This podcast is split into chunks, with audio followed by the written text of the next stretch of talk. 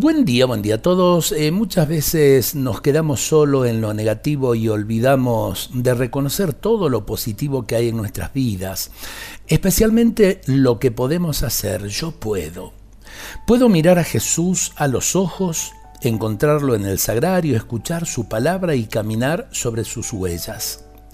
Puedo arrepentirme de mis malas actitudes y perdonar a aquel que me provocó un dolor, aceptar al distinto que hoy rechazo, compadecerme y actuar frente al marginado. Puedo levantarme, ver el jardín y los gorriones, desayunar y hacer mis oraciones, ir a mi trabajo o a estudiar, amar y abrazar a quienes me rodean. También puedo ser indiferente e individualista, estar muy ocupado y acumular bienes materiales, hacer mi vida. Todo lo puedo.